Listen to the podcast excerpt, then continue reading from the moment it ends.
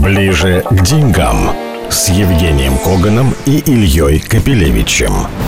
Здравствуйте, мы ближе к деньгам с автором и ведущим финансового телеграм-канала Биткоган Евгением Коганом, профессором высшей да, школы добрый. экономики. Дни Добрый очень день. тревожные, дни омрачены, э, ну, явно большой третьей волной ковида в России, очень грозными э, и оставляющими, в общем, тягостное впечатление спорами в обществе между антипрививочниками и прививочниками, на чью сторону все-таки, на мой взгляд, вынуждены становиться власти, за что подвергаются, естественно, жесткой обструкции со стороны большого, к моему большому, к сожалению, количеству населения. Не вообще, а именно по этому поводу. Но все это, как мы знаем, к деньгам имеет самое прямое отношение. Жень, твое общее впечатление, общие выводы Смотри, я тебе скажу таким образом. Во-первых, наше население, если, ну, я извиняюсь, может быть, меня кто-то осудит, но если пинка не дашь, никто вакцинироваться не будет. Почему? В принципе, абсолютно понятно ментально. Это тотальное недоверие к власти. Власть э, сделала что-то и пропагандирует что-то, значит, это что-то нехорошее. Ну, по определению. Мы не доверяем власти. Впрочем, власть также не доверяет и нам. Кстати, Татулова вот на одной линейке со мной, когда как раз выступала, очень жестко об этом сказала. Ну, а проявление внешнее, вот, пожалуйста, власть дала некую там прививочку, ну, дальше население говорит, а пошла она это прививка. Вот и все. Если хочешь мое мнение, я скажу, спутник вполне нормальная прививка. И я бы делал таким образом. Если у тебя нет противопоказаний, есть противопоказания, пожалуйста, принеси справочку, нет вопросов. Или покажи, что у тебя есть антитела. Ну, например, вот я в октябре переболел, Поэтому ну, могу принести справочку об антителах.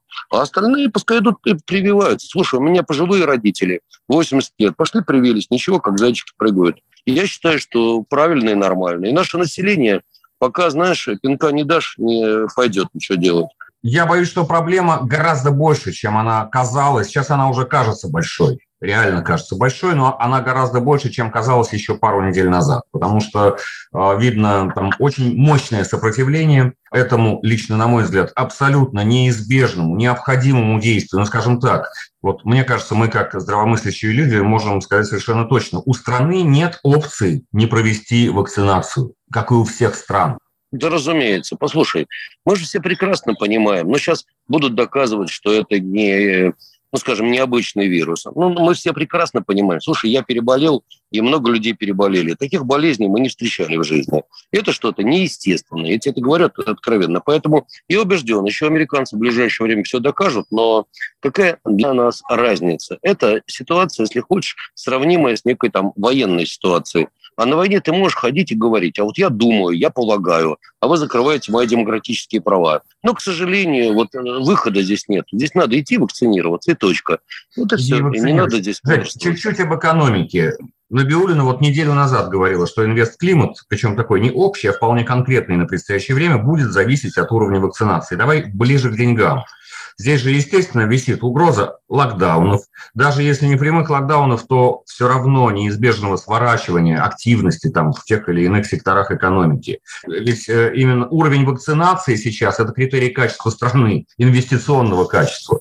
Разумеется. Какие мысли по поводу Слушай. российского рынка, по поводу, по поводу экономики? Э, Локдаун у нас полный никто не объявит. Хотя бы потому, что если ты что-то объявил, тебе придется за это платить. Власть не готова брать на себя расходы, соответственно, никуда не денутся, и общий локдаун вводить не будут. Будут вводить какие-то ограничения на массовые мероприятия и так далее. Там будут говорить работодателям, ты туда ходи, сюда не ходи. Но объявить опять массовый локдаун невозможно для нашей экономики.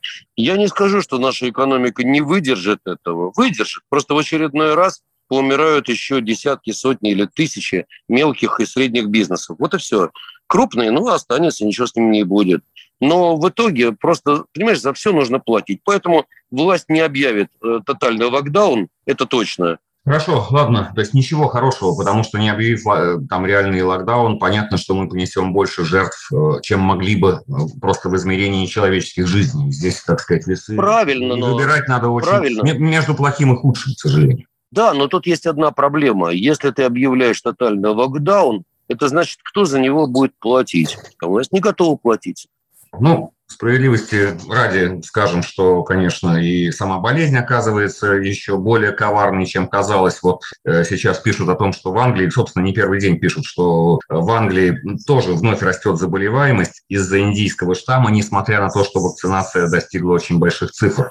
И вроде бы даже, как э, британские ученые рассказывали, эффективность AstraZeneca по отношению к этому индийскому штамму, варианту Дельта, хоть и снизилась, но остается. Другие говорят, что, опять же, чем быстрее мы вакцинируем подавляющее большинство, тем меньше вариантов будет возникновения что, новых штаммов. Иначе все эти волны и новые вакцинации, и ревакцинации могут преследовать нас до бесконечности со всех точек зрения. С денежной, с экономической, с точки зрения гуманной и гуманитарной. Всем, всех просто призываю об этом задуматься. К другим темам, к просто денежным. Федрезерв был большим ньюсмейкером на этой неделе. Жень, просто предоставляю тебе слово. Объясни.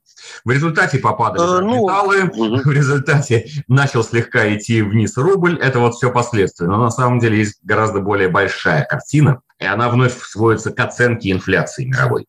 Понимаешь, какая штука? Уже абстрагироваться от текущего уровня инфляции невозможно. Она достигает уже в Штатах просто неприличных величин.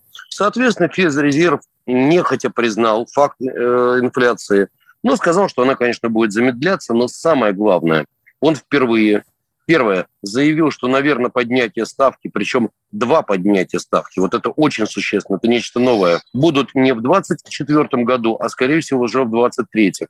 Казалось бы, какая нам разница, 24 год или 23 Это все равно когда-нибудь потом. Но, тем не менее, рынки это восприняли очень негативно. Но что интересно, Федрезерв пока даже не дал намека о том, что программа QE будет сворачиваться. Но, судя по всему, явно. Я думаю, что уже на августовском э, совещании будут говорить конкретно о сворачивании. Рынки испугались на всякий случай. То есть чего они испугались, я не понимаю. Но на всякий случай испугались. Они, наверное, верили, что вся эта сказка и аукцион неслыханной щедрости будет проходить, ну, наверное, вечно. Но так же не бывает. Что произошло дальше? Прежде всего укрепился американский доллар. Ну, раз уже в 2023 году э, будут повышать ставку, Соответственно, инвесторы сказали ура, ура, и побежали покупать американские доллары и инструменты в долларах. С другой стороны, ты же понимаешь, что рост доллара – это, в принципе, риск, он. И, соответственно, что произошло? Первое, что самое чувствительное к этому, это рынок драгметаллов. Драгметаллы посыпались. Посыпалась цена на золото, еще больше упала цена на платину, еще больше на палладий. Но, на мой взгляд, все эти немножко движения, они носят эмоциональный характер. Почему? Могу объяснить. У нас тут э, тенденция какая? Давайте уйдем от доллара все замечательно. Я говорю, а куда? Хорошо, давайте другие валюты. А какие? А по сути своей некуда уходить. Единственная в мире альтернатива доллару – это золото. Поэтому, на мой взгляд, как ни крути, все эти падения цен на золото, они, в общем-то, наверное, скорее приглашение к обеду и возможности войти как э, непосредственно в золото, как физическое, или там серебро в виде ETF, или платина, палладий, либо это еще более шикарный механизм вхождения через акции золотопроизводителей. Так что я не знаю, как кто, а я закрыл глаза, так сказать, вдохнул глубже, и вчера покупал и акции Кинроса, упавшие там на 6,5%, и Барика, и Ньюмонта, покупал и ETF на акции компании малой капитализации, это Нукт или Джнуги, это двойные ETF. Закрыл глаза и покупал. Но, понимаешь, проблема в том, что я предыдущее все время потихоньку продавал, продавал, продавал, понимая, что так или иначе, а волатильность ближе к э, выступлению Пауэлла все равно будет, сто процентов. Рынки перегреты. Ну вот, пригодились деньги, теперь спокойно совершенно покупаю. Это нормально. Ближе к деньгам с Евгением Коганом и Ильей Капелевичем. Ну, как бы центральное политическое событие, встреча Путина и Байдена. Мне кажется, политически все уже откомментировано. Ну, мы знаем, что по ходу этой встречи рубль немножко укреплялся, вот, и российские рынки вроде бы росли. По итогам, по итогам пресс-конференции ничего не изменилось в этой оценке. Но рубль потом стал немножко снижаться, снижаться уже на новостях, связанных э, с Федрезервом, о которых мы говорили минутами раньше. А, значит, какие-то общие выводы инвестиционные на фоне произошедшего можешь сформулировать? Ну, с точки зрения встречи лидеров двух стран, ничего такого особенного мы не ждали. Оно и не случилось. С другой стороны, ничего хуже не получилось, а скорее какие-то, может быть, возможные намеки на то, что будет немножко лучше. Мораль очевидно, санкционное давление, если не будет снижаться, то, по крайней мере, риторика чуть-чуть станет спокойнее. Тут еще очень важный момент. Мы же видим, что на встрече лидеров G7 пошла очень жесткая антикитайская риторика. А воевать на два фронта, как мы понимаем, практически невозможно. Соответственно, если пошло такое мощное антикитайское движение, очевидно, наезд на Россию, если можно так сказать, будет несколько более мягким, более сглаженным. Вот и все. Поэтому я считаю, что и встреча как раз Путин-Байдена была в этом же ключе. И, скорее всего, я не могу сказать, что российский рынок акций будет каким-то особо интересным, но, по крайней мере, катастрофы не будет. Это точно. И мы будем двигаться вместе с мировыми тенденциями. Теперь, второй очень важный момент – рубль-доллар. Смотри, по идее, я считаю, что вот все нынешние встряски, они не носят какой-то кардинальный характер, и рубль экономически, он может быть еще покрепче, 71, 70 и так далее, 69 не очень верю. Вот. Но что касается доллара, на мой взгляд, потенциал все-таки рубля, он еще имеется. Но большой? Нет, я считаю, не очень большой. Скорее, все-таки мировые события, прежде всего Федрезерв, нервотрепка инвесторов, они гораздо важнее Э, с точки зрения тех экономических процессов, чем все остальное. Именно поэтому, собственно говоря, рубль вначале сыграл вверх, и потом спокойно, тихо откатился вниз. Вот как-то так. Ну, в принципе, я думаю, что будет болтыхаться где-то в этом диапазоне 71-73, что несущественно. Хорошо, теперь к таким темам, за которыми мы в общем сейчас наблюдаем со стороны, отчасти со стороны. А тема уже вечная. Борьба не только России, а всего мирового сообщества с интернет-гигантами. Этой самой цивилизацией порожденными. Google, Apple, Facebook, Amazon. Так, значит, принято теперь это называть GAFA, можно запомнить эту аббревиатуру. Это то, с кем теперь ведут борьбу. И, судя по всему, эту борьбу теперь решила возглавить сама Америка. Да, это самое смешное.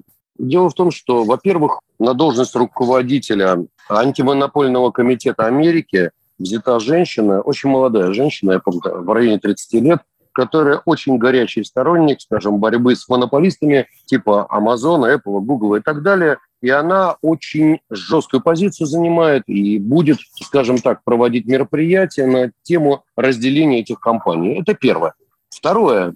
Мы видим, что уже не только в Америке. Например, глава Минфина Франции заявил, что поддерживает дробление Амазона на несколько компаний. Более того, законодатели в Палате представителей США работают над проектами пяти антимонопольных законопроектов, четыре из которых направлены непосредственно на обуздание крупных технологий, ну, то есть Alphabet, там, Google, Apple, Facebook, Amazon и так далее. Понимаешь, то есть пошла, в общем-то, борьба против этих интернет-гигантов. А почему? Ну, давай объективно. Они мало того, что контролируют, скажем так, СМИ, сегодня они законодатели мод с точки зрения, чего можно говорить, чего нельзя, чего можно писать. Ну, посмотри, что творится в Фейсбуке, это вообще катастрофа. Но и они, по сути своей, экономически уже начинают вести себя просто некрасиво. Попробуй сделать любое приложение. 30% отдай сразу. Знаешь, как это бывшей жене. Сразу как только там 50%, а тут 30%. Отдай сразу э, бывшей жене по имени Apple или Amazon. Ну, что ж такое? Ну, то это грабеж, понимаешь? И у тебя нет альтернативы. Если ты делаешь приложение, все равно ты вынужден либо одним, либо другим отдавать эти 30%. Ну, это же грабеж, это же действительно много. Это же нечестно. И это всем надоело. И не только это, это диктат, понимаешь, это контроль тотальный. Вот и все. Поэтому я думаю, что а, ближайшие законопроекты могут потребовать от Амазона и других тех гигантов фактически разделиться на несколько компаний или, может быть, даже отказаться от продуктов под собственной торговой маркой. Вот это очень серьезно. И я Нет, полагаю, а как разделить? Ну, как, как, как можно себе представить разделение Amazon или тем более разделение Google? Ну, элементарно. Есть идеи смотри. там? Ну, идей там много. Но вот тебе, пожалуйста, смотри. Современный метод контроля всех данных и data, и искусственный интеллект на основе всего этого – это, по сути, IVC, Amazon Web Services, лидер в области веб-технологий, в области сетей. То есть мы же в области облаков. Мы все ушли в облака. Кто там лидер? Опять же, доброе утро. Amazon, Google, все те же ребята. Теперь что происходит дальше? Если у тебя есть информация, ты можешь ее анализировать, систематизировать, data, искусственный интеллект, и ты можешь вообще контролировать весь мир. Ну, так заставит, по всей видимости, выделить, скажем, Amazon Web Services в отдельную э, компанию. То же самое будет касаться и Microsoft, и Google, и так далее. Вот тебе, пожалуйста, они придумают, как это сделать, но то, что эти компании действительно контролируют весь мир, ты же понимаешь, что искусственный интеллект скоро будет командовать миром. А на основе чего искусственный интеллект?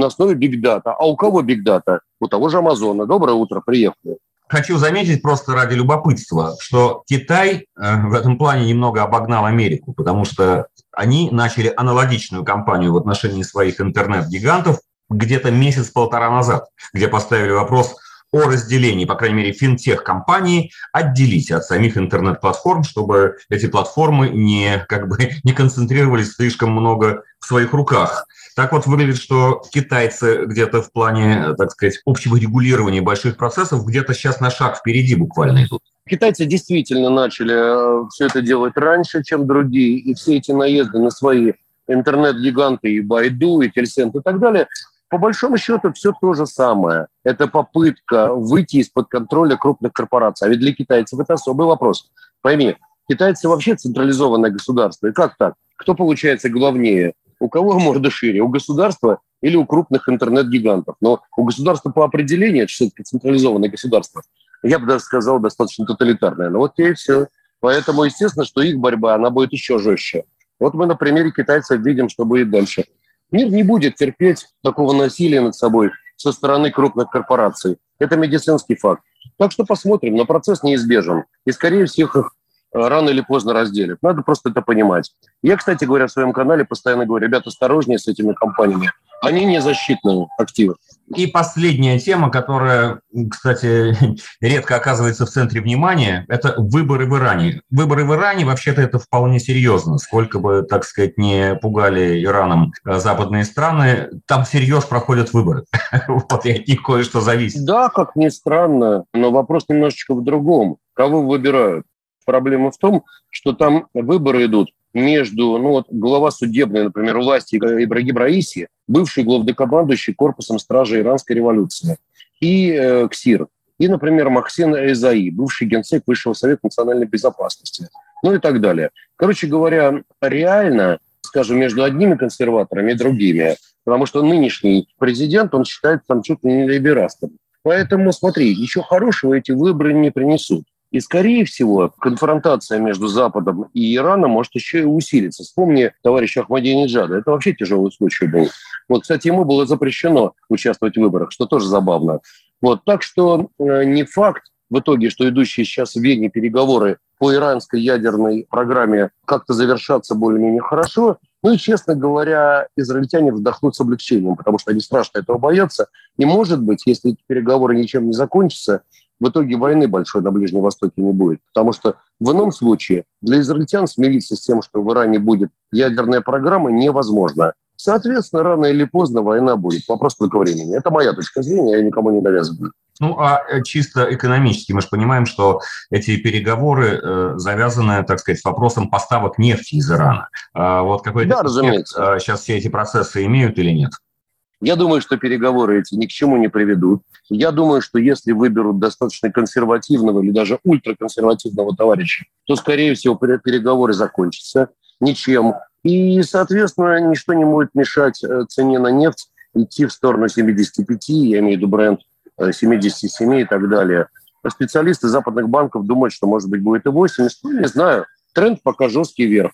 Так что срыв переговоров приведет к тому, что цена на черное золото, скорее всего, будет расти. Пока думаю, что оно так и будет. Ну, и это в значительной степени прогноз на состояние валютного курса и фондовых показателей в России. На этом мы закончим. Мы были ближе к деньгам с Евгением Коганом.